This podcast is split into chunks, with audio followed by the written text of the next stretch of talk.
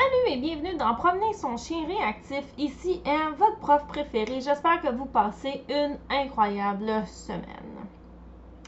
J'ai passé ma, semaine, comme toutes les autres semaines, à promener mes chiens en forêt, avoir du plaisir avec eux et euh, m'assurer que dans que leurs besoins physiques soient comblés et m'assurer aussi que euh, leur dépenses d'énergie physique se fassent dans des environnements calmes et sans surprise, afin qu'ils puissent se reposer et que lorsqu'ils dépensent leur énergie, je veux pas qu'ils soient au zaguet. Et ça ici, selon moi, c'est vraiment un des facteurs principaux qui euh, m'a permis euh, qui m'a permis de vraiment régler, réhabiliter la réactivité chez mes chiens. Euh, on essaie souvent, et là au fond je fais une aparté par rapport au sujet auquel je voulais parler cette semaine, on, fait souvent l'erreur de vouloir bâtir la zone de confiance du chien en, euh, lorsque le chien voit un déclencheur. Mais euh, ce, la première, première, première étape va être vraiment de bâtir la zone de confiance du chien au quotidien et ensuite d'étendre celle-ci pour garder ce calme-là. Et là, je vous parle pas, quand je dis calme, là, je parle pas d'un chien qui a zéro énergie, zéro drive, qui est complètement blasé de la vie, qui est zen, tu sais, 24-7, qui se fout de tout je veux dire, j'ai des chiens à haute énergie, là. C'est sûr qu'ils sont survoltés de, de temps en temps. Mais je le vois que dans leur cerveau, là, en majorité, ils sont connectés à la réalité. Et c'est ça ici qui est important pour, pour moi. Est-ce que ça veut dire que mes chiens dorment 25 heures sur 24? Non! Je veux dire, j'ai un Border Collie puis j'ai un Dalmatien. J'ai un Corgi la race par excellence qui aime s'énerver, le pompon. Mais je le vois qu'en général, ils sont connectés sur la réalité. Et au fond, moi, ce que je veux, c'est garder cet état d'esprit-là. Donc, je vais aller le chercher au quotidien, mais, euh, mais, euh, et ensuite, je vais étendre cette zone-là. Donc, une erreur beaucoup que les gens font, c'est penser en tout ou rien. Hein? Soit, ah bon sang, genre, faut que j'expose mon chien, faut que ça passe, puis là, je vais l'amener à plein d'endroits. Ou sinon, les gens font plus rien, zéro, zéro, zéro, absolument rien. Là. Ils n'ont jamais de visite, ils sortent plus de la maison, ils font plus rien. Et là, aussitôt qu'arrive le moindre pépin qui leur rentre dedans, c'est la catastrophe. Donc, vous voulez éviter le tout ou rien. Et il y a beaucoup de gens qui me demandent Ah bon sang, est-ce que c'est pas éviter le problème d'aller se promener à des endroits où il n'y a pas de surprise, où on a au fond c'est pas qu'il y a jamais zéro de surprise. Même en forêt, ça nous est déjà arrivé de croiser un chien lousse, même si c'est un terrain privé. On a déjà croisé un coyote aussi. Je sais qu'il y a des ratons laveurs. Des fois, mes parents, parce que c'est notre, terre familiale, ils invitent des gens, puis je le sais à la dernière seconde. Mais il reste quand même que la prédictabilité est que ça va être il y aura rien. Et si jamais il y a quelque chose, c'est un élément qui est hors de l'ordinaire. Donc, au fond, euh, il y a beaucoup de, gens qui me demandent est-ce que c'est pas éviter le problème de faire ça? la même, la même chose lorsque je parle de virer de bord, au fond, avec notre chien, lorsqu'on voit un déclencheur, est-ce que c'est éviter le problème? Et la réponse est non, parce que c'est, on ne va pas éliminer toute exposition.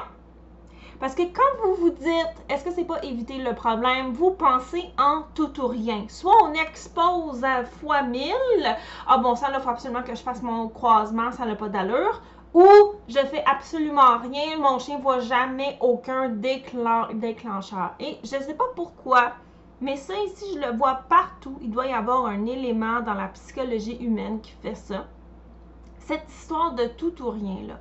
Donc, ce n'est pas éviter le problème si vous le faites comme il faut. Si je me promène dans la rue avec un de mes chiens, je me promène, je les ai avec moi, ils sont en laisse, et là je vois un déclencheur. Là, je vous ferai pas un cours à 100% de quoi faire lorsqu'on voit un déclencheur. On voit ça dans mon programme Mon chien réactif. Allez vous inscrire. Là, je vais pouvoir vous accompagner à fond. Hein? Donc, et bien entendu, j'ai super hâte de vous accueillir dans le programme. Mais si je vois un déclencheur, votre réaction première risque de faire Mon chien, il va, il va réagir, il faut que je m'en aille. Oh, ah ben là, ça n'a pas d'allure, il faut qu'on passe, là, mon chien va me faire honte, ok? Quand vous réagissez comme ça, vous laissez vos émotions prendre une décision pour vous. Soit votre peur de ce que les gens vont penser, votre peur de ben là c'est parce qu'il faut que je rentre, donc là vous avez des il faut dans votre tête. Il faut que mon chien comprenne, il faut que je passe, il faut que je chie, il faut que ça. Et euh, ou alors vous avez peur de la réaction de votre chien. Aussitôt que vous laissez vos émotions prendre des décisions pour vous, mais vous n'êtes pas en train de prendre des bonnes décisions pour votre chien. Donc, je me prends dans la rue, admettons que je vois un déclencheur. La première chose que je fais va être d'évaluer la distance et la puissance du déclencheur. Je t'expliquerai pas comment faire, on voit ça dans le programme. Et je vais en même temps, là, ce processus-là, ça prend une fraction de seconde. On n'a pas 10 minutes. Là, je vais regarder mon chien. Comment? Mon chien, qu'est-ce que son langage non verbal me dit? Et à chaque fois que je vois un déclencheur, j'ai trois possibilités. Continuer, reculer ou entraîner. Si mon chien est zen, il s'en fout, tout va bien, mais ça donne rien de paniquer et de virer de, de, bord. Sauf si moi, je suis tellement claquée, brûlée, fatiguée, stressée, peu importe quoi, je serais pas capable d'accompagner mon chien là-dedans. Dans un cas comme celui-là, oui, on va, entre guillemets, éviter le problème pour aujourd'hui parce que je le sais que moi, la personne qui accompagne le chien, je ne suis pas à même de euh, être capable d'accompagner mon chien là-dedans. Donc, je ne vais pas nous mettre dans cette situation-là. Et donc, si mon chien il est, zen, le, déclencheur il est tellement grave à cause de la distance ou du comportement du déclencheur, je vais continuer. Des fois, c'est vraiment trop trop proche. Donc, dans un cas comme celui-là, je vais m'en aller. Pourquoi? Parce qu'il n'y a rien de bon qui va venir. Mais en général, ce que je vais faire, c'est que je vais saisir cette opportunité-là pour entraîner. Et ce que je veux conserver chez mon chien, c'est de se sentir, il l'a vu, il sait qu'il est là, parce que si vous entraînez, mais que votre chien n'a aucune idée pourquoi vous entraînez parce qu'il n'a jamais vu le déclencheur, une erreur que je vois souvent les gens faire, vous n'aurez pas de progrès. Et si votre chien a vu le, déclencheur, vous saisissez l'opportunité, vous entraînez ou vous continuez ou vous reculez et qu'au final, votre chien, ce qu'il a appris, c'est que quand il voit le déclencheur, c'est pas la fin, la fin du monde. C'est à force de répéter ça que la zone de votre chien, où justement il est capable de se gérer, va agrandir comme je le disais, les erreurs de tout ou rien que je vois, c'est les gens qui se, disent, ben là, ça n'a pas d'allure, il faut que je fasse mon croisement, euh, ou ben là, il faut que je fasse passer ça, ou je m'empêcherai pas de vivre parce que mon chien est réactif, et qui vont faire toutes les activités que eux voudraient faire parce que dans leur tête, le chien doit comprendre que ça se fait pas. Donc là, on est dans le tout, là, tu sais. Et là, ici, ça rentre là, là, là-dedans toutes les choses que vous voulez. Là. Le, le, je, je sais pas moi, n'importe quoi qui fait que dans notre tête, euh, qui vont faire qu'on va sur, mettre le chien dans une situation où il n'y a personne qui va être gagnant. Le chien va réagir, vous allez avoir honte, vous n'aimerez pas ça, ça va vous gosser, ça va gosser. Bref, tout ça ici.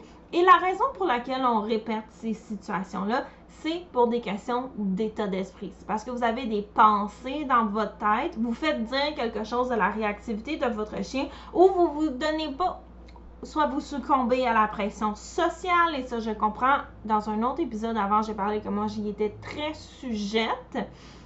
Euh, ou euh, parce que vous avez des pensées, de l'autosabotage, bref, tout ça ici, la dimension d'état d'esprit en bon français, le mindset est très important. Donc là, on est dans le tout. Et dans le rien, c'est lorsqu'on n'expose jamais le chien. Moi, ce que je vous propose, ce n'est pas de ne jamais exposer le chien, c'est de contrôler les expositions afin d'amener le chien à se sentir progressivement mieux.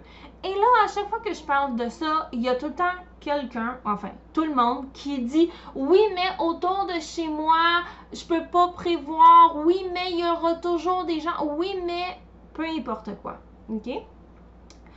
Comme je le disais, au début de l'épisode, qui va être très très court. Finalement, j'ai pas parlé pas en tout de ce dont je m'en allais parler parce que j'ai parlé du tutoriel, donc je vais garder mon sujet pour l'épisode de la semaine prochaine. Euh, donc, moi, ce que je vous dis, si quand vous vous promenez à un endroit, vous êtes capable de prédire que ça va aller mal, n'allez plus vous promener là.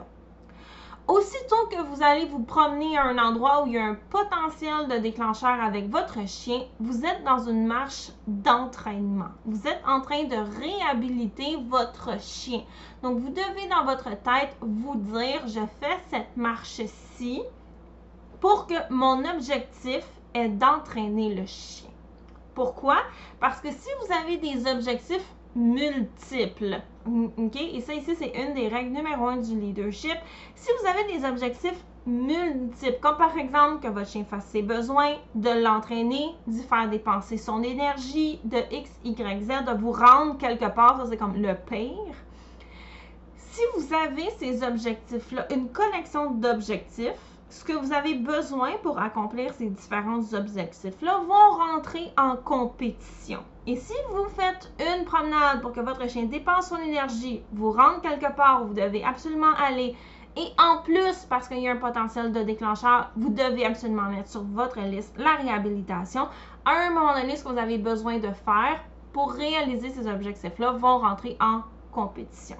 Et, je vous le garantis, en général, celui de la réhabilitation va prendre le bord. Pourquoi? Parce que c'est un objectif à long terme, alors que arriver à destination, c'est un objectif à court terme. Et dans un cas comme celui-là, notre cerveau est fait pour vouloir réaliser en priorité l'objectif à court terme. Pourquoi? Parce que c'est facile. Et là, sans s'en rendre compte, on va mettre le chien au-dessus de son seuil. C'est pour ça que moi, je vais d'une part aller promener mes chiens pour qu'ils puissent dépenser de leur énergie dans un endroit sans surprise où, tu sais, je le sais que les chances sont vraiment basses.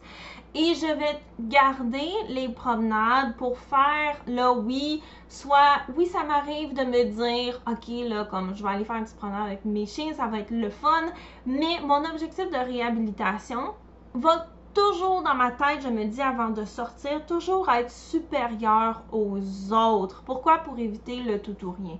Parce que si votre objectif, c'est d'entrer, euh, c'est de vous rendre quelque part, comme je le disais, vous allez, sans vous en rendre compte, ben, pas sans vous en rendre compte, mais sans le, le vouloir, vouloir réaliser cet objectif-là et on va mettre le chien dans une situation qui est potentiellement trop pour lui.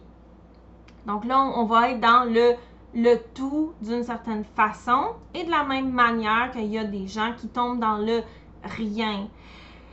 Et cette, cette chose-là, cette chose-là de tout ou rien,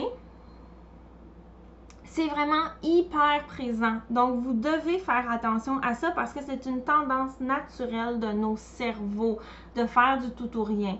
Mais la solution, elle est entre les deux, entre le tout et le rien.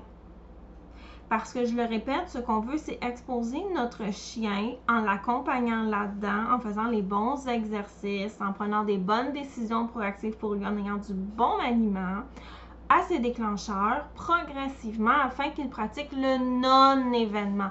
Un jour, je ferai un autre épisode sur comment, au fond, dans les plans d'entraînement, on a l'impression qu'il faut se rendre au bout des capacités de notre chien euh, ce qui, ne vous aide pas à avoir des résultats.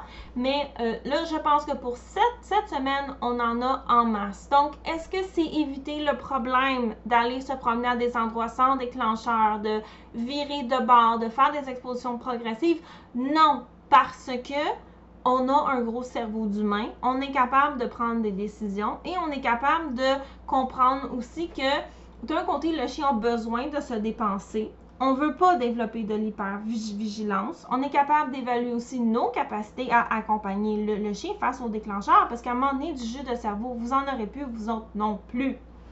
Et, on est capable aussi de prendre la, la décision d'aller faire des promenades d'entraînement à un endroit où on sait qu'en se donnant les moyens d'être capable de ne pas mettre le chien dans une situation qui va être trop pour lui ou trop pour nous, d'être capable de l'accompagner et d'y aller progressivement pour repousser nos limites. Mais repousser nos limites, ça veut dire que la base, elle est solide. Donc, non, il n'y a pas, on fait pas de l'évitement, on prend des décisions par rapport à ce qu'on voit dans la situation c'est quoi l'état émotionnel de mon, chien? Est-ce qu'il reste du jus émotif? Est-ce que je suis capable de continuer? Est-ce que mon chien est capable de continuer? Est-ce que moi, je suis capable de l'accompagner là-dedans? c'est quoi son, son, son, son besoin, excusez-moi, le plus important? Est-ce qu'il a juste besoin de se dégourdir les, les pattes? Est-ce que non, là, c'est le moment d'aller travailler? Est-ce que c'est si? Est-ce que c'est... Bref,